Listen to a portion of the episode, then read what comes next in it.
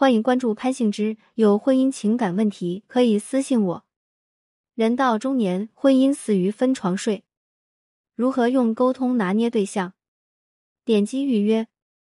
你能接受和另一半分房睡吗？我问了身边很多人，大多数都说坚决不能。如果一对夫妻结婚四年了，每天都是分房睡，你会怎么想？零一。为什么有些人打死也不愿分房睡？近几年来，人们把夫妻感情看得越来越重要，一些大大小小的事都会让女人们如临大敌，引发极度恐惧。跟公婆同住影响夫妻感情，两人不分担家务影响夫妻感情，男人单位女性多可能影响夫妻感情，妻子跟孩子过于亲密影响夫妻感情。妻子不注意形象，影响夫妻感情；两人长期异地，影响夫妻感情；性生活的频率和质量影响夫妻感情；两人的沟通模式影响夫妻感情；还有分房睡影响夫妻感情。分房睡为什么会影响夫妻感情呢？一无法及时满足身体接触的需求，同床相拥，身体接触是沟通情感的一种方式。研究表明，有人拥抱、亲吻的婴儿，比那些长期没人理会、没能接受身体抚触的婴儿安全感更高，在情绪、心理发展上更健康。美国著名婚姻指导专家格瑞查普曼博士有一本畅销书，被称为《婚姻圣经》，叫《爱的五种语言》，其中第五种爱的语言是身体的接触。我们对另一半不只有生育、经济等需求。更多的是情感需求，形成足够稳定的依恋关系，成为彼此的一个安全港湾。就好像有些婴儿需要父母拥抱入睡一样，抚触等带着感情的表达，让我们体验到了更多的爱和安全感。二、缺乏夫妻生活的仪式感，夫妻要睡在一张床上，是我们根深蒂固的观念。更多女性担心的是，如果不在一张床上睡，似乎缺乏了生活的仪式感。甚至有人会说，分床睡根本不像夫妻。三给老公太多空间，担心他背着自己做坏事儿。之前，一个来访者发现老公手机 App Store 里搜索某社交软件，结果发现对方曾经下载过，有下载痕迹，说明老公下载这个软件后又卸载了，顿时开始了查岗。晚上，老公只要玩手机，他就会坐到他身边。老公拿着手机去厕所时间长一点。他就特别紧张，担心对方是不是在社交软件上找情人。同样，我一个朋友也是发现老公有聊骚经历后，恨不得没收老公手机，更不可能允许对方晚上自己在另一个房间睡觉了。同床睡也是监督对方的一种方式。我问他们，假如分床睡的时候，你老公房间没有任何电子设备，更没有手机，过去就是为了睡觉，可以分床睡吗？除了一个不敢自己睡的朋友，其他人的答案都是可以。女人对分床睡的恐惧，对任何跟夫妻事件相关的恐惧，其实都来自于他们对另一半以及婚姻关系的不信任，因为他们在这段关系中安全感太低了。成疗愈个人创伤，唤醒内在力量，成抓住转型机会，成为情感咨询师。三天职业转型课限时九点九。赠送价值五千元咨询师胜任力评估。零二，怎样才是亲密关系最好的距离？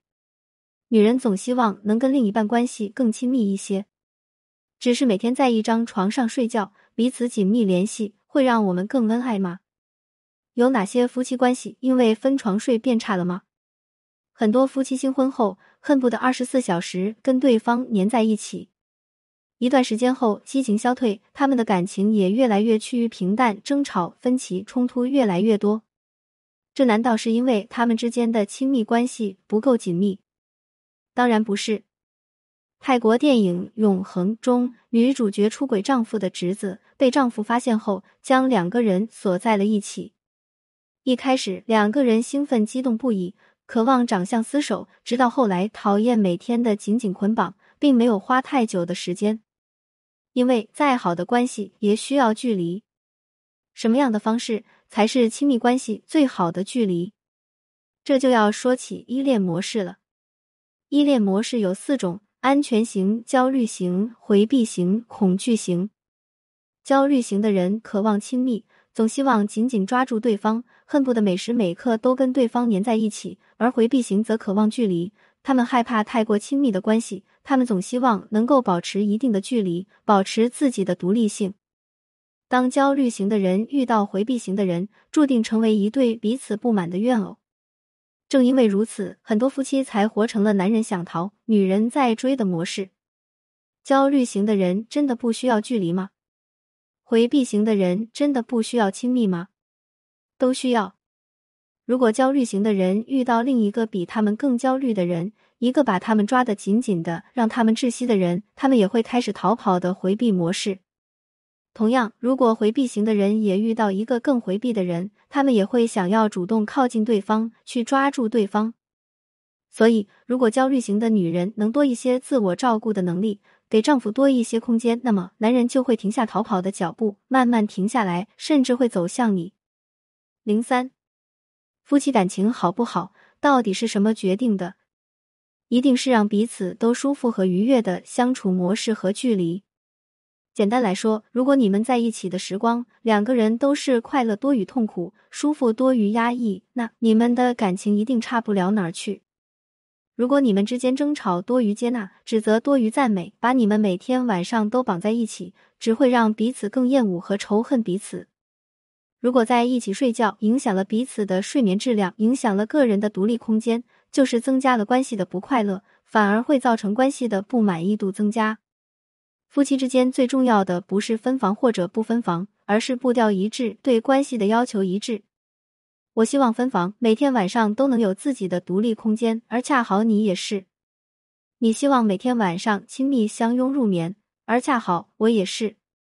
这才是夫妻之间最好的状态。最后，用纪伯伦的诗句作为结尾：彼此斟满了杯，却不要在同一杯中啜饮；彼此互递增着面包。却不要在同一块上取食，要站在一处，却不要太亲密，因为店里的柱子也是分立在两旁。橡树和松柏也不在彼此的树荫中生长。成疗愈个人创伤，唤醒内在力量，成抓住转型机会，成为情感咨询师。三天职业转型课限时九点九，赠送价值五千元咨询师胜任力评估。如果你没在深夜读过潘幸之，如果你不曾为爱痛哭过，谈何人世走一遭？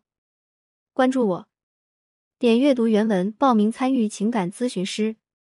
感谢您关注潘幸之，有婚姻情感问题可以私信我。